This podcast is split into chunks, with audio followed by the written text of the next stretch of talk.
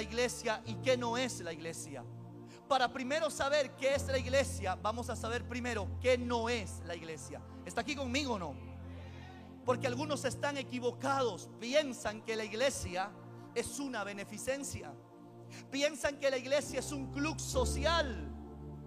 Amados, eso no es así. Necesitamos cambiar esa mentalidad. Entonces, ¿qué no es la iglesia? La iglesia no es un club social. La iglesia no es una funeraria donde la gente no hace bulla, donde la gente está en silencio, donde no alaba, no danza. No, mi hermano. La iglesia no puede ser una, una, una funeraria. La iglesia es un órgano vivo que alaba, danza, exalta, glorifica el nombre de Dios. ¿Está aquí conmigo o no? Entonces la iglesia no es un funeral. La iglesia no es un programa de tarifas de riqueza. ¿Qué quiere decir? Que la iglesia no, se, no te va a tratar por el nivel económico que tú tengas. Pastor, ¿cómo puedo hacer para sentarme adelante? Llegue temprano. Usted quiere llegar de sentarse adelante, llegue temprano. Porque no hay asientos por clases. La iglesia no es clasista. ¿Está aquí conmigo? Otro punto. La iglesia no es una organización política. Usted sabe que hay iglesias que pertenecen a un grupo político. Pastores que han vendido su primogenitura.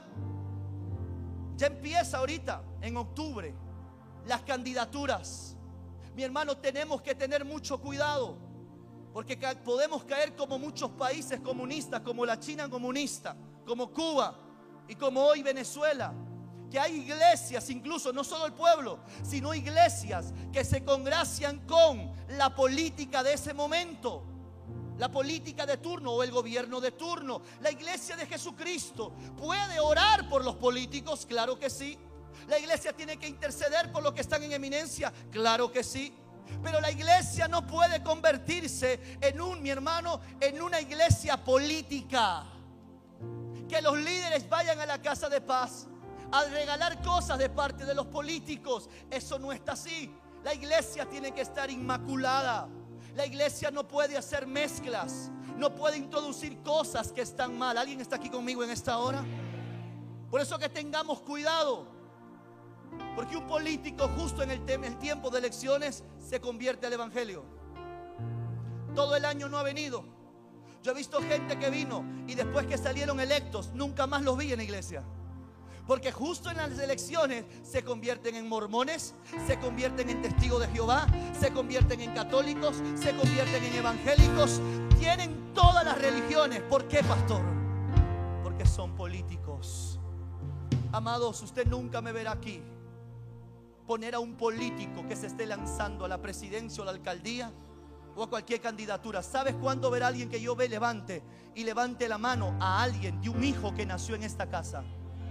A alguien que yo conozco, su esposa, sus hijos, su familia y que está consagrado a Dios, que es un discípulo de Jesucristo, pero que Dios lo llamó a la política. Ahí yo te puedo decir, levantémosle la mano a nuestro hermano, porque es un hombre de Dios por todos los lados que tú lo veas. Mientras tanto, eso no ha pasado en esta iglesia. ¿Está aquí conmigo o no? O ya se fue. ¿Qué más, pastor? ¿Qué no es una iglesia? La iglesia no es una extensión del gobierno de un país. La iglesia no es, no es un lugar para hacer negocios y dinero. Mire eso. A veces hay personas que piensan que aquí no, aquí yo me he enterado que aquí hay gente que es empresaria, que es trabajadora, me voy a conectar con él para hacer, para hacer negocios con él o con ella. Pastor, ¿está mal asociarse con un hermano? No, pero llegar a la iglesia con esa motivación es incorrecta. Porque hay gente que llega a la iglesia con esa motivación. Pero mira a tu hermano que está al lado y dile, pero esa gente ya está identificada. Así es. ¿Sabes por qué? Porque no toman la visión. No se meten a las escuelas del discipulado. Lo único que quieren es buscar la oportunidad para hacer negocios. Y la iglesia no es para hacer negocios. ¿Está aquí conmigo? ¿Qué es la iglesia, Pastor Carlos David? ¿Está aquí conmigo o no?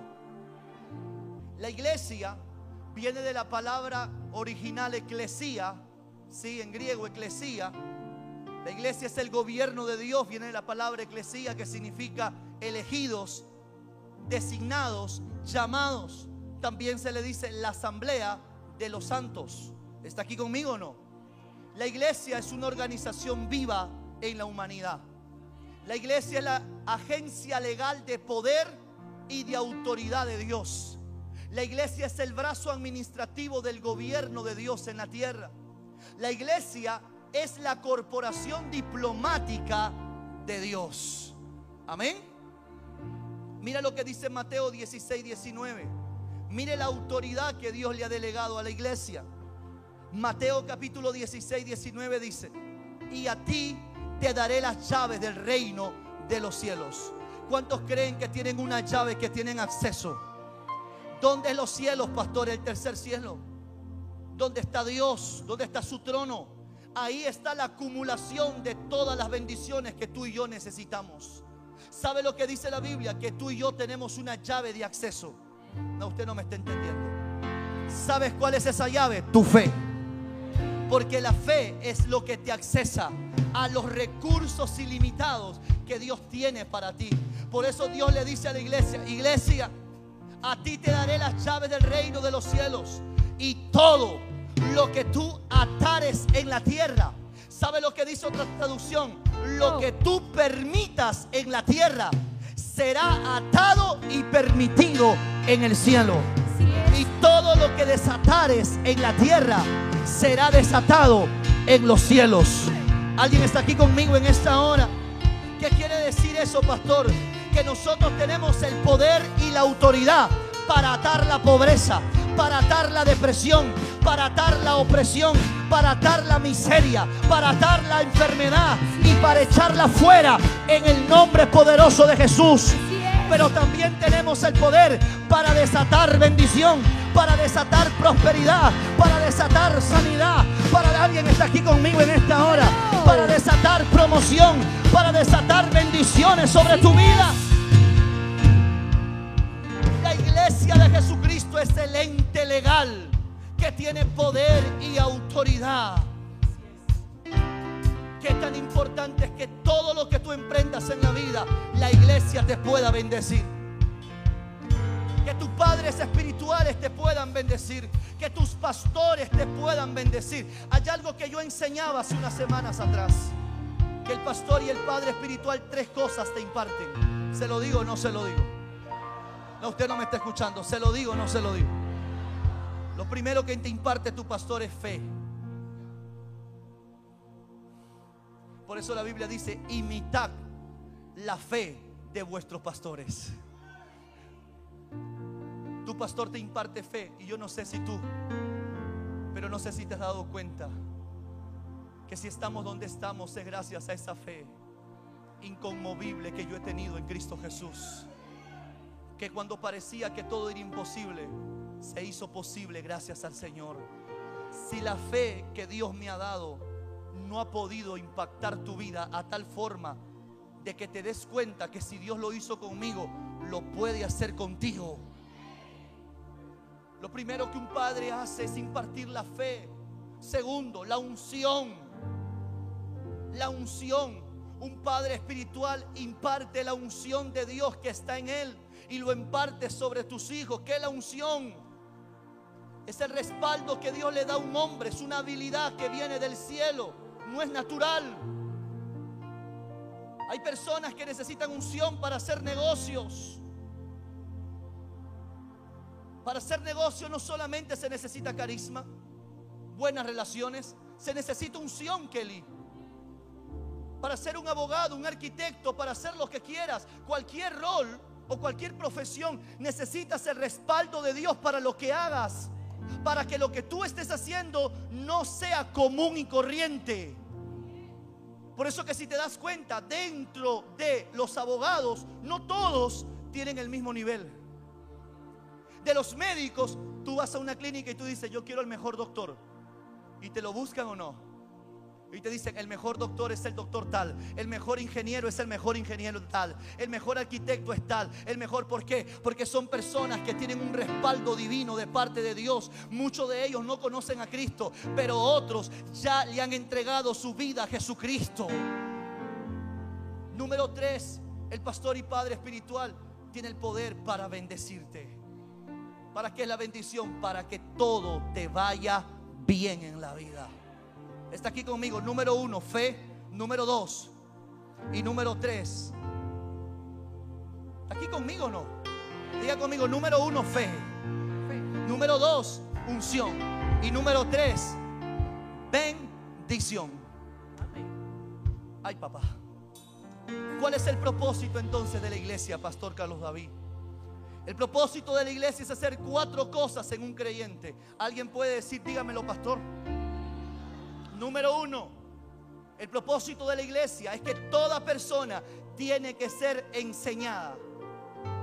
Para eso se necesita ir a las aulas del discipulado. Si usted no ha pasado por las aulas del discipulado, usted es un laico, usted simplemente es un simpatizante, solamente es un creyente. Pero usted quiere ser un discípulo de Jesucristo.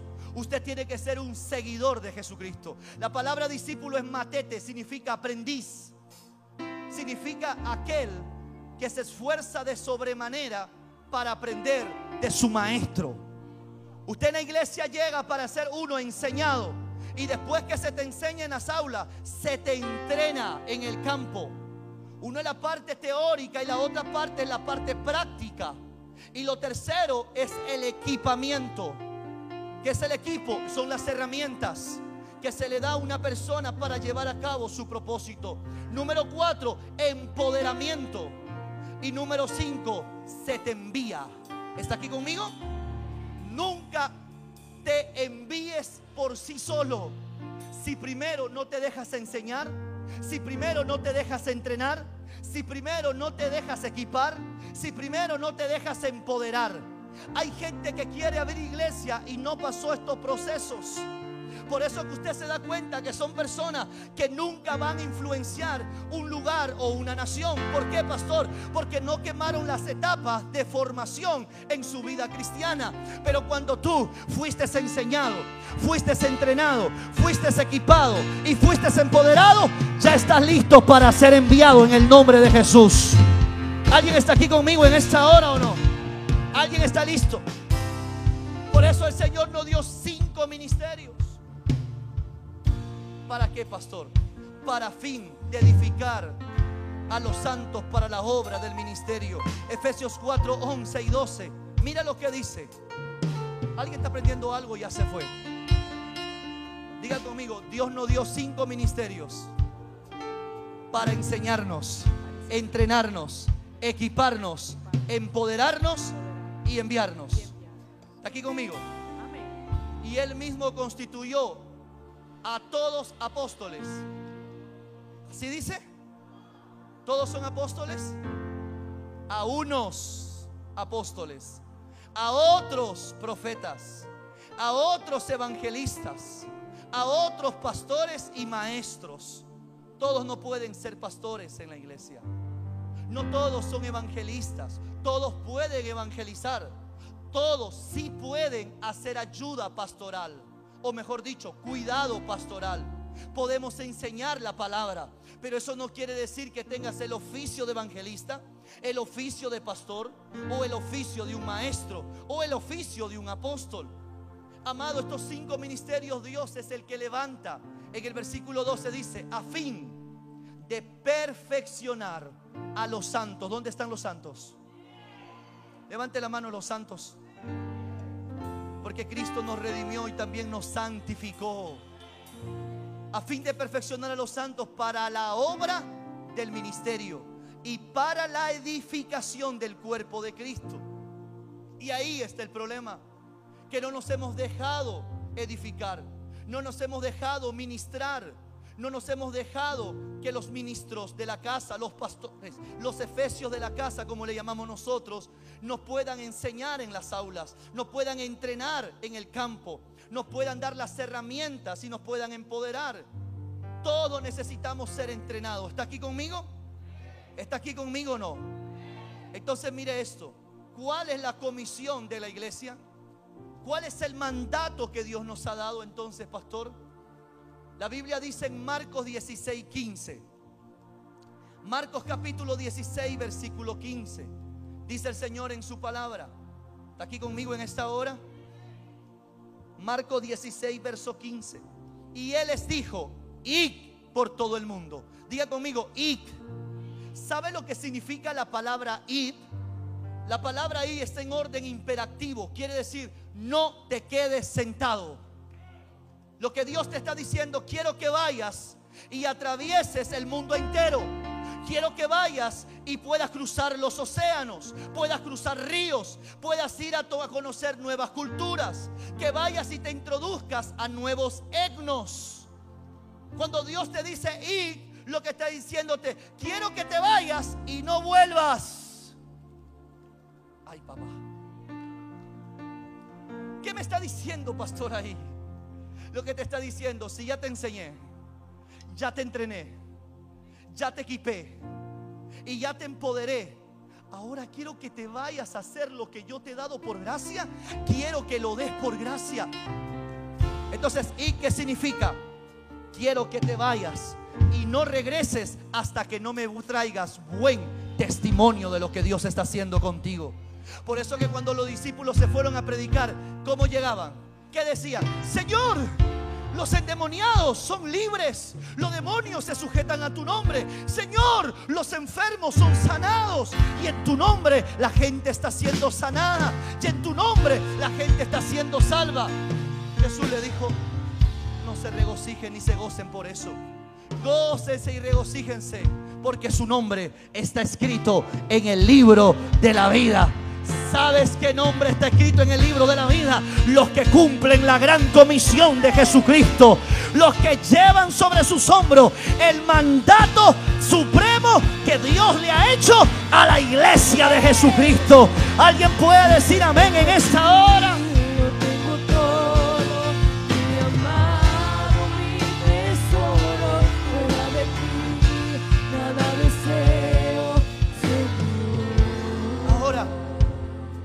Mateo 28, 18, 20 dice. Mateo 28, ¿alguien está aprendiendo algo aquí o ya se fue? ¿Alguien está aprendiendo algo aquí o ya se fue? Mira a tu hermano que está al lado y dile, serás tú el próximo profeta, pastor, apóstol, evangelista, empresario, contador, alcalde, abogado, empresario. ¿Quién serás tú? Dile. Dile, pero yo declaro y profetizo que tú eres alguien importante. Eres alguien importante. Jesús se acercó y les habló diciendo, toda potestad me es dada en el cielo y en la tierra. Quiero que sepas, ahí Él está diciendo esto, quiero que sepan que no se dejen intimidar por nada ni por nadie, ni lo que ves en el cielo ni lo que veas en la tierra, porque yo estoy contigo. Y toda potestad yo te le he dado, le dice. Por tanto, le dice el Señor, y cruza océanos, cruza ríos, cruza naciones, anda, conoce otra cultura. No tengas miedo, dice el Señor. Y, ¿y qué vas a hacer cuando vaya? Voy a hacer platita, pastor. Voy a hacer platita, billetito. ¿Para qué? Si la Biblia dice que no hagas riquezas donde la polilla y el orín corrompe y el ladrón mina y hurta. A riquezas donde la polilla y el orín no corrompen y el ladrón mina y hurta. ¿Qué está diciendo, pastor? Que usted está en contra de la prosperidad. No estoy en contra de ser prosperado financieramente. Lo que te estoy diciendo es que tu enfoque no solamente sea el dinero. Porque el dinero es un recurso que Dios te va a dar cuando tú haces su voluntad. Y quiero tener autoridad para decir esto. Porque yo no he edificado con la ayuda de Dios este ministerio teniendo dinero abundante. Lo hemos edificado sin dinero. Por eso que hoy no tenemos deudas en esta casa, de nada. Porque Dios provee los recursos cuando tú haces lo que Él te manda hacer. El Señor te dice, ¿y a qué pastor? ¿A hacer dinero? No, y a ser discípulos. Quiero que vayas y hagas discípulos de Jesucristo. Ahí donde tú vayas, ¿a dónde, pastor? Dice, a todas las naciones. Aquí ha habido un error. Porque esta generación piensa que cuando la Biblia habla de naciones, está hablando de países. Y recuérdese que en el siglo primero, el aquel mundo no era el mundo de ahora. O sea, el mundo era el mismo, pero no estaba descentralizado. No era el mundo globalizado que ahora tenemos. Hoy existen países que antes ni se reconocían, que ni existían, ni se veían. Lo que el Señor estaba diciendo ahí cuando habla de naciones, escuche bien, está hablando de personas que primero quemaron una etapa en su crecimiento. El Señor en Hechos 1.8 da la promesa del Espíritu Santo con la conclusión de decirte lo siguiente, para que me seas testigo. Uno, en Jerusalén. Pastor, pero yo me veo subiendo y bajando aviones. Pero si Dios no te llamó a eso por ahora, entonces ¿por qué tú hoy lo quieres hacer? Primero gana tu Jerusalén. Tu Jerusalén, ¿sabes que es? Tu familia. No puedes ir a las naciones si primero a tu familia no le predicas. Lo segundo que es tu Judea. ¿Y qué es Judea, pastor? Es tu ciudad. Es el Callao. Y luego sigue Samaria. ¿Qué es Samaria? Tu país, tu nación. Y luego que sigue los confines de la tierra. Está aquí conmigo en esta hora. Por eso que usted se da cuenta, su pastor y apóstol de esta casa no tiene tanta esto de quererse ir a predicar a las naciones. Usted no se imagina cuántas invitaciones tengo para la gloria de Dios, se lo digo. Tengo invitaciones para ir a Honduras, Nicaragua, Chile, Argentina. Pero yo me pregunto algo. ¿De qué me vale subir un avión, irme a Chile, Argentina, Colombia, Venezuela, si en mi país no hay un despertar? Si en mi país todavía las iglesias están dormidas, las iglesias no han despertado, no han sido avivadas, entonces yo le he dicho al Señor, Padre, yo sé que tú me has llamado a las naciones, por eso esta iglesia es Iglesia Bíblica Internacional.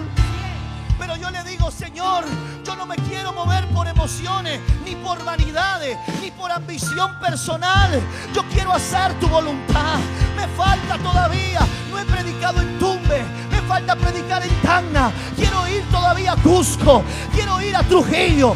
Quiero ir todavía a predicar en todo mi país. Que la gente escuche que tú estás vivo, que tú reinas, que tú no has cambiado, que eres el mismo de ayer, de hoy y de siempre. Señor, ayúdame a poder ser un portador de ese avivamiento. Quiero ser una voz en medio del desierto que digan, venid, vengan a los pies de Jesucristo, porque ha llegado el día de salvación.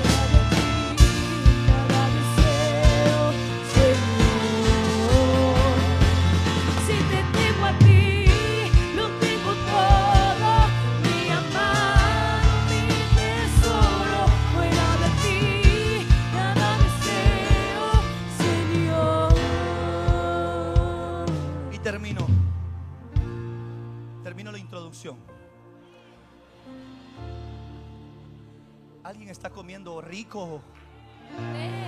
¿Sigo o paro? ¡Siga! Hay gente que tiene hambre allá atrás todavía. Imagínense que yo estoy aquí sin comer, pero hay una comida más importante para mí, que es hacer la voluntad de mi Padre.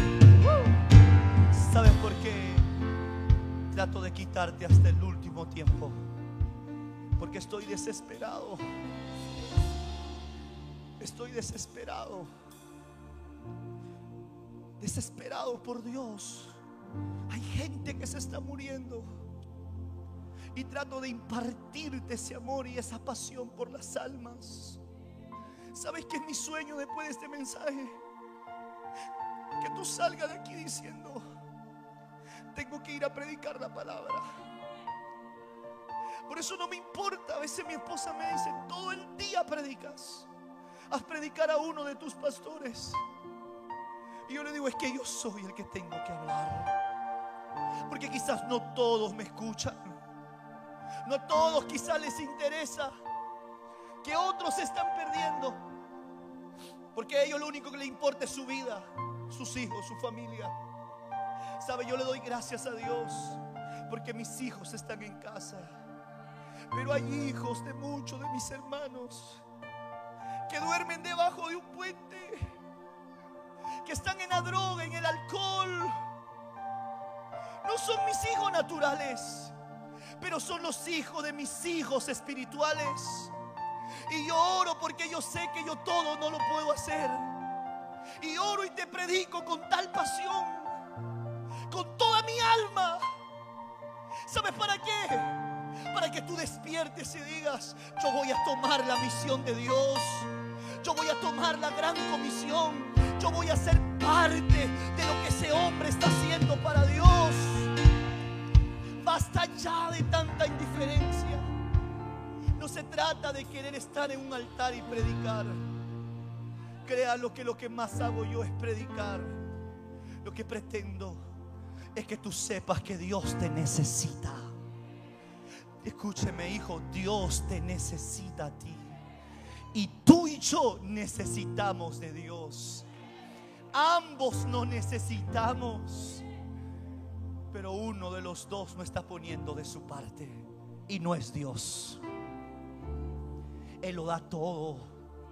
Él es apasionado. Él se da todo, Kelly. En todo se da. Nos guarda, nos cuida, nos protege, nos provee. Nos sana, nos libera, nos prospera, nos promociona. Aún a pesar de lo mal que nos portamos. Somos nosotros lo que no estamos haciendo nuestra parte. Dios quiere que salgamos a predicar a nuestro etnos. Naciones no es país.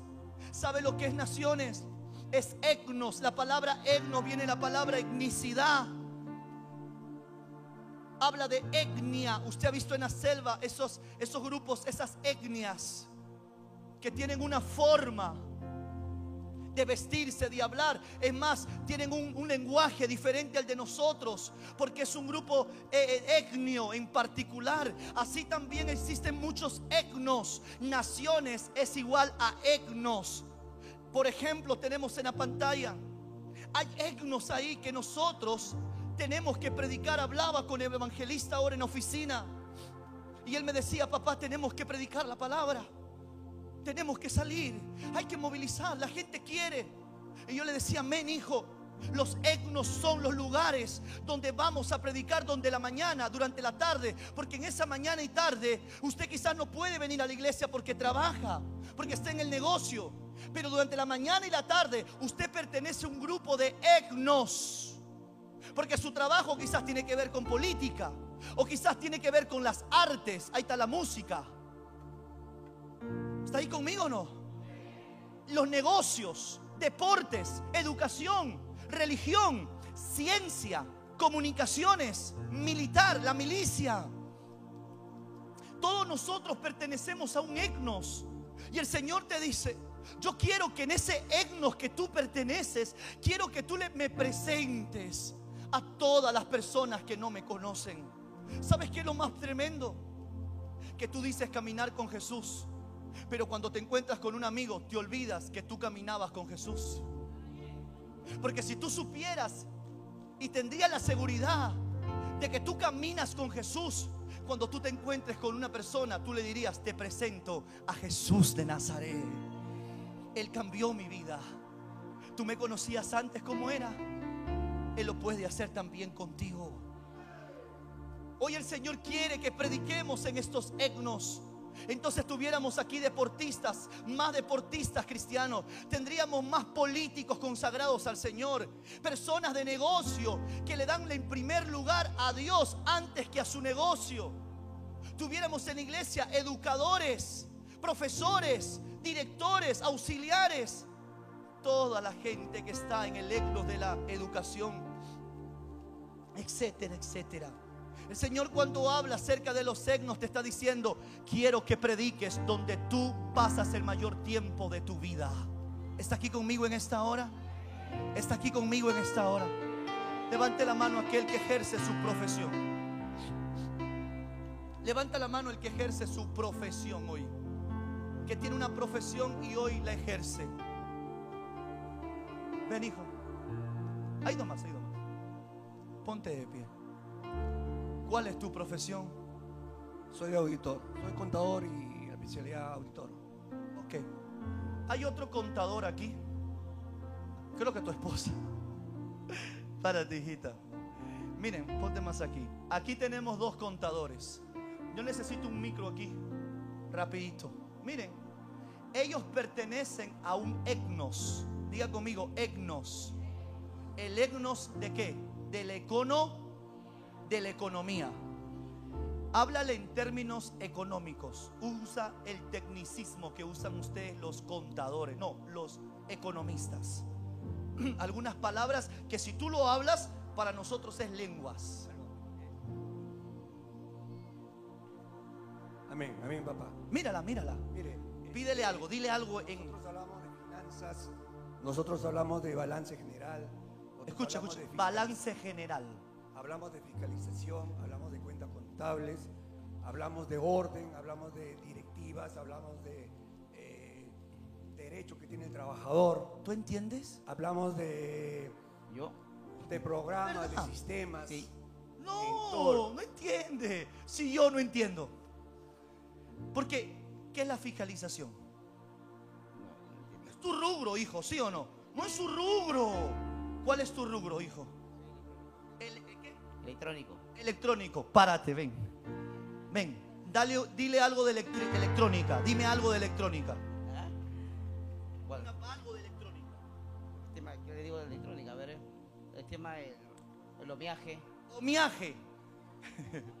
¿Qué saben ellos de omiaje? Gracias, hijo. ¿Te das cuenta que ellos tienen su propio tecnicismo?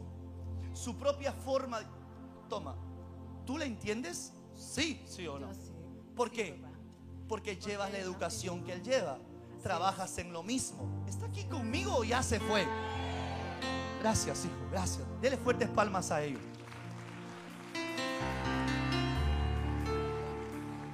Escuche, si queremos ganar economistas, ¿quién es el líder para que los lidere esas personas? ¿A un deportista? El deportista va a estar perdido. ¿Me estás entendiendo lo que es un etnos? Tú puedes decir por compromiso, sí, yo entiendo. No entiendes nada, eso es lenguas para ti. Por eso cuando él habló de o- omiaje, yo dije, ¿cómo se come eso? Porque él también pertenece a un etnos de gente que se dedica a la electrónica. Entonces, ¿quién puede liderar a los que trabajan en la electrónica? Dios quiere que tú seas un instrumento en el lugar donde tú te desenvuelves.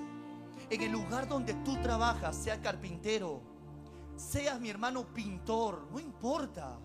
En el lugar donde tú estás, sea vendedor, comerciante. Hay gente que necesita de Dios.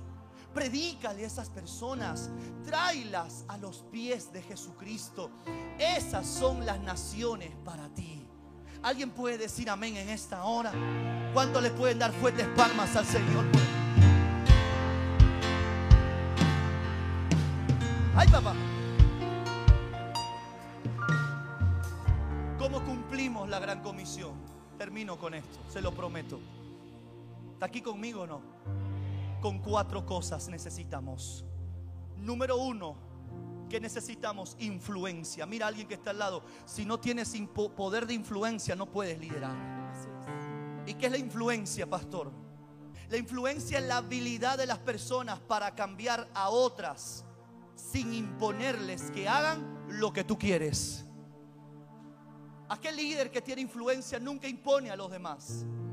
Tú no necesitas imponer, controlar, manipular. El líder verdadero, el líder, mi hermano, o el hombre que tiene el nivel más alto de liderazgo, usa la inspiración para movilizar a los demás. Usted nunca cumplirá la gran comisión si, usted no inspira. Jesús es el más grande líder también. Porque Él hasta el día de hoy nos inspira a hacer cosas que nunca pensamos hacer. Pero gracias a lo que Él hizo, hoy nosotros lo hacemos.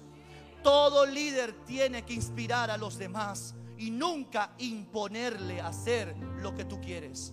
Número dos, ¿sabes qué necesitamos para cumplir la gran comisión? Necesitamos sabiduría. Diga conmigo, sabiduría. ¿Sabes cuál es el nivel más alto de sabiduría? El nivel más alto de sabiduría no es como oras, no es como haces negocios, no es como haces empresa, no es como predicas. El nivel más alto de sabiduría, ¿sabes cuál es? El nivel más alto de sabiduría es cómo ganar almas. El que gana almas es un hombre sabio. Es un hombre, mi hermano, que ha desarrollado un nivel de sabiduría muy alto. ¿Por qué? Porque Dios le da estrategias divinas para ganar almas y traerlas a los pies de Jesucristo. Dice la Biblia en Proverbios 11, versículo 30. Mire lo que la palabra de Dios dice. Proverbios 11, versículo 30 dice, y el fruto del justo es árbol de vida. Y el que gana almas, ¿qué dice? ¿Cómo es el que gana almas? Es sabio. El que gana un alma para Cristo demuestra sabiduría. Él sabe cuál es el significado de la sabiduría. Para aprender lo que es sabiduría necesitas aprender dos cosas. Número uno, necesitas saber lo que es conocimiento. Y número dos, lo que es entendimiento. ¿Se lo digo o no se lo digo? Dígalo, papá. Una persona con conocimiento es alguien que tiene información. Por eso hay gente con tanto conocimiento porque lee. Porque lee mucho. Tiene mucha información. La persona que tiene entendimiento es la persona que tiene un nivel de comprensión de lo que esa persona leyó, oyó o vio. ¿Está aquí conmigo? Conocimiento es información, entendimiento es comprensión. Entonces, si conocimiento es información, ¿está aquí conmigo? Y entendimiento es comprensión, ¿qué es sabiduría? La sabiduría es la aplicación de lo que conoces y de lo que entiendes. Hay gente que dice, yo me he leído toda la Biblia, conocimiento.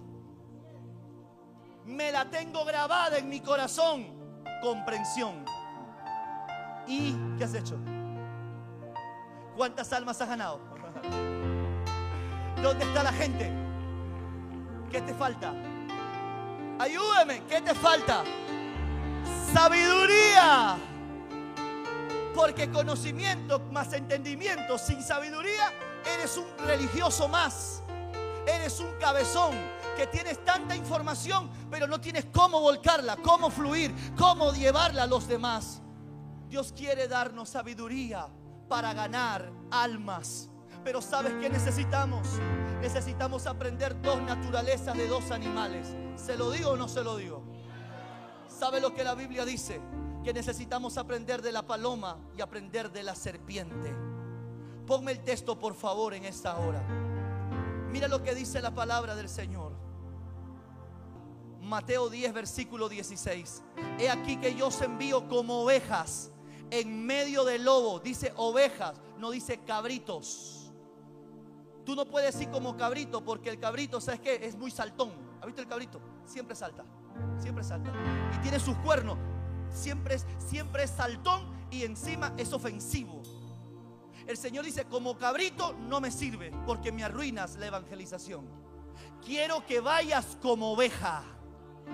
¿Está aquí conmigo o no? ¿Está aquí conmigo o no? Dile a tu hermano que está al lado, tienes que ir como oveja, dile. Como oveja. Sabiendo que tienes un pastor que te pastorea. No haces lo que quieres ni como quieres. Tienes un pastor, un líder que es el que te guía. Dice, yo te envío como oveja en medio de lobo. Cuando un lobo ve una oveja, ¿qué hace? Qué rico. ¿Así hace o no? ¡Ah! Me la como. Pero estas ovejas tienen algo diferente. Que han desarrollado algo distinto en su vida. Escuche esto. Sé pues, aquí viene la instrucción. Sé pues, sé de orden imperativo, mandato. Sé pues como serpiente. A un religioso tú le dices, tienes que ser serpiente. Y dice, ¿qué? Ese es el diablo, la serpiente es el diablo. No, no, yo no voy a ser serpiente. Yo tengo que ser paloma. Por ser paloma, los lobos te tragan vivo. Tú no puedes ser siempre paloma. El Señor dice, quiero que seas paloma, pero también quiero que tengas el perfil de una serpiente. ¿Sabes cuál es el problema? Que cuando escuchamos serpiente, lo vemos todo lo malo. Pero mira lo que te voy a soltar ahora, que esto es una bomba para ti. Dios hoy te va a cambiar de naturaleza en este día. Mira lo que dice el texto. Sé pues prudentes como serpiente. Escuche. La palabra prudentes en otra traducción, en el inglés, en el inglés no dice prudente, dice ser sabios. En el inglés, usted lea la Biblia en inglés y en ese verso no dice prudente, dice ser sabios como la serpiente. Entonces la serpiente tiene una sabiduría que muchas veces por nuestra religiosidad no la aprendemos. ¿Está aquí conmigo o no? Pero allá afuera hay gente que es serpiente y no tiene nada de paloma. Y como tú eres paloma y no tienes nada de serpiente, hacen contigo y conmigo lo que se le da la gana. Y ahí es cuando tú dices, hoy soy manso pero no menso. No te aproveches. ¿Sabe por qué? Porque no te enseñaron a conocer la característica de una serpiente. Hoy te la suelto. Te lo suelto, lo dejo para otra semana. ¿Quién es una paloma? ¿Qué dice el texto? Mansos.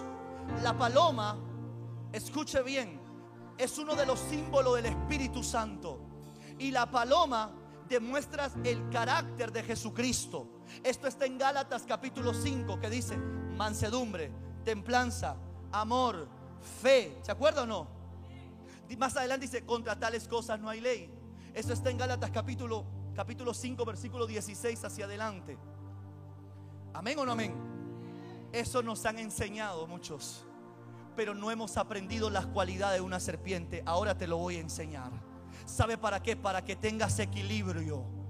Para que la gente a ti ya no te vea como alguien, mi hermano, que eres fácil de devorar y hacer contigo lo que se le da la gana. ¿Está aquí conmigo o no? Pero de hoy hacia adelante vas a ser una amenaza para Satanás y para el infierno. Las cualidades de una serpiente. Mira, la serpiente tiene paciencia. ¿Por qué? Porque la serpiente no ataca a su presa si primero no espera el momento indicado. ¿Sabes por qué se nos ha perdido muchas oportunidades en la vida? Porque somos impacientes. Porque nos desesperamos. Porque queremos las cosas ya, ahorita, de una vez, ya, ya, ya, ya. Pero la serpiente no es así. La serpiente cuando mira a su presa, ella se queda quieta y espera que la presa haga un momento, haga un movimiento incorrecto para que cuando la vea vulnerable, ¡sa! la agarra. Entonces, dile a tu hermano que está al lado, tienes que aprender de la serpiente, Tienes que aprender de la que serpiente. tienes que ser paciente. Tienes que ser paciente. Dile, tienes que ser paciente. Tienes que ser paciente. Por eso que el diablo ha aprendido eso más que tú y yo. Así es. ¿Sabes lo que dice el diablo? Ah, Estás en Cristo, ¿no? Está bien. Voy a esperar el momento más vulnerable que tengas. Voy a esperar tu crisis, voy a esperar tu adversidad y ahí te voy a atacar. Porque hoy te veo congregando, te veo diezmando, ofrendando, alabando, danzando, te das vuelta en el aire. Hoy te veo fuerte, pero voy a esperar tu momento vulnerable. Hay que conocerla la serpiente. ¿Cómo es posible que los hijos de las tinieblas sean más astutos que los hijos de la luz?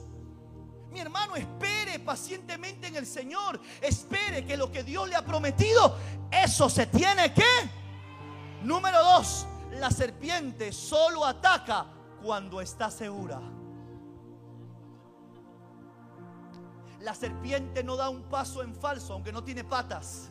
Pero mejor dicho, no tiene un movimiento en falso.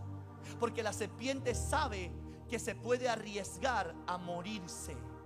Entonces la serpiente, uno, es paciente. Dos, solo reacciona y hace un movimiento cuando ella está segura que lo que está haciendo es de Dios. Estamos aprendiendo de la serpiente. Algunos van a salir aquí aprendiendo de la paloma y de la serpiente. Mira tu hermano, porque eres muy paloma, dile, eres muy paloma. Eres muy paloma, eres inofensivo para la gente del mundo. Y tú tienes que también tener lo de la serpiente. ¿Alguien está aquí conmigo en esta hora o no? ¿Alguien puede decir amén a mí o no? No te arriesgues, espérate. Ten seguridad antes de hacer algo. La serpiente confía en su capacidad para consumir la presa. O sea, la serpiente dice, nunca dice, tú nunca vas a ver una serpiente diciendo, no puedo. No, no, no, me puedo comer al búfalo. No, no, no me puedo comer la jirafa. No, yo no sirvo para nada. Yo, yo no tengo valor. A mí nadie me ama. A mí nadie me quiere. La serpiente nunca tiene un bajo autoestima. La serpiente cuando ve un búfalo dice, ahí está mi presa. Me la voy a comer toditita. Todita me la voy a comer. Yo no sé quién está aquí conmigo en esta hora.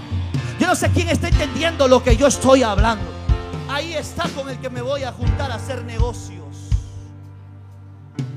Hay gente que cuando se sienta con personas importantes tiembla.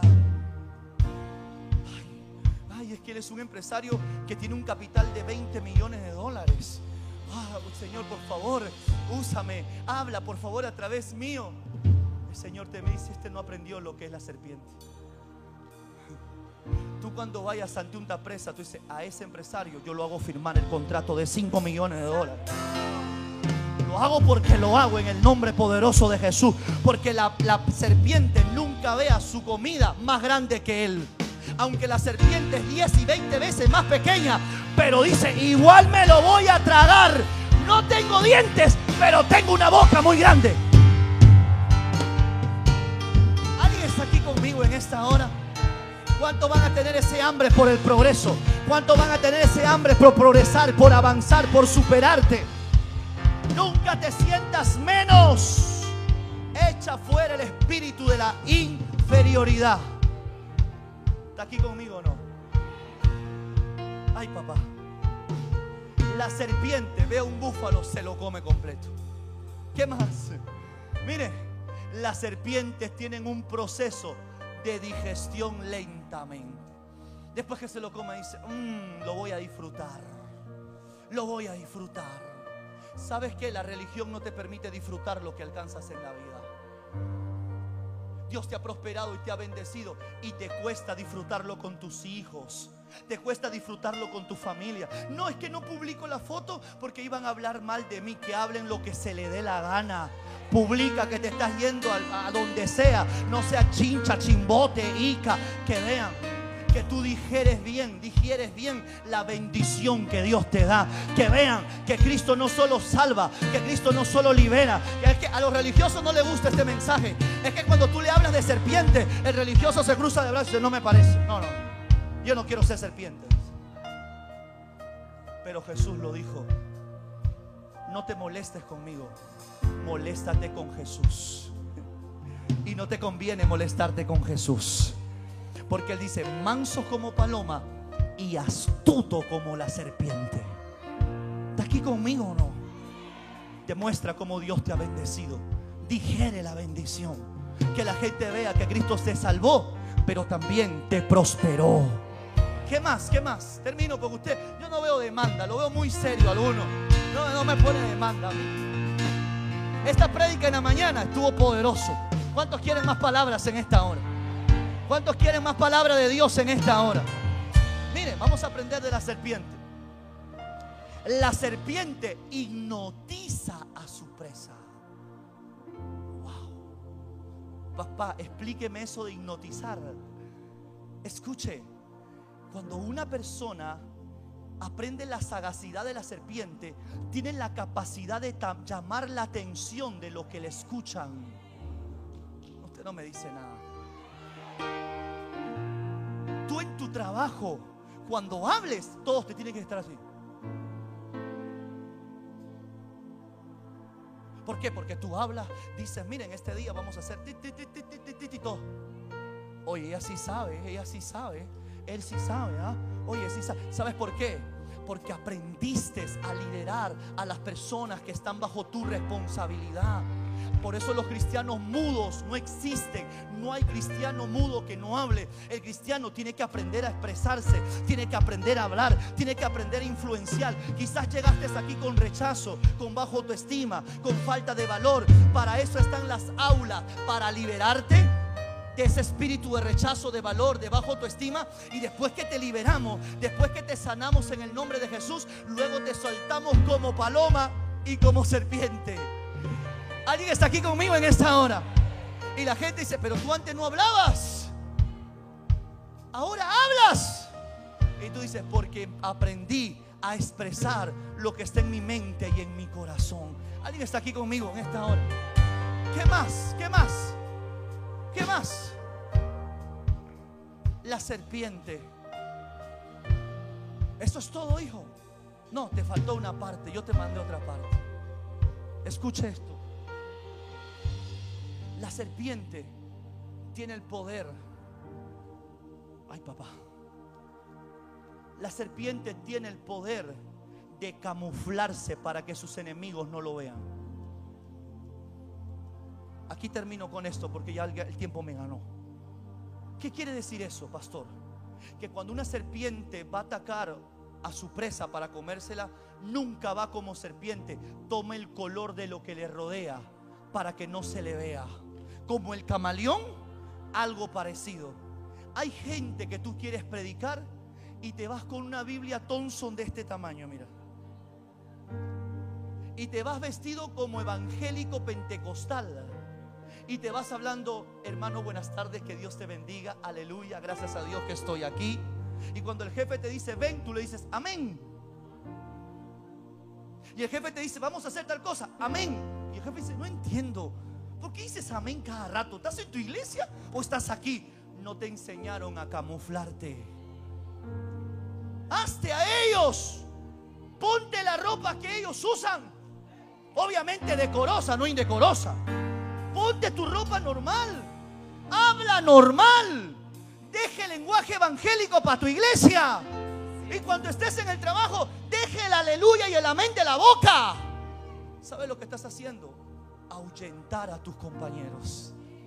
Y vas a decir, oye, el compañero del otro lado está medio, está medio loco, ¿no? Es verdad. ¿Por qué? ¿Le digo algo? Amén. Digo, todo está bien, gloria a Dios, grita. Un poco más y danza en el trabajo. Oye, esos evangélicos sí es que son medio rayados.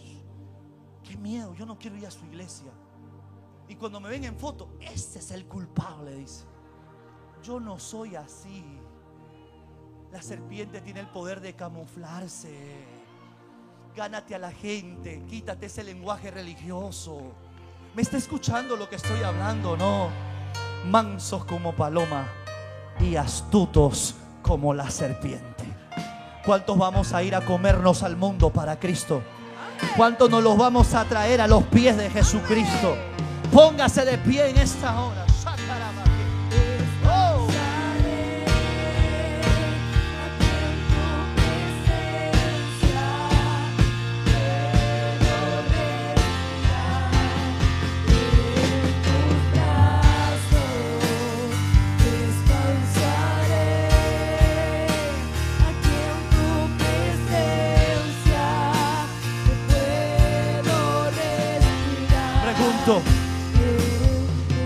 ¿Cuántos en esta hora van a tomar la gran comisión de Jesucristo?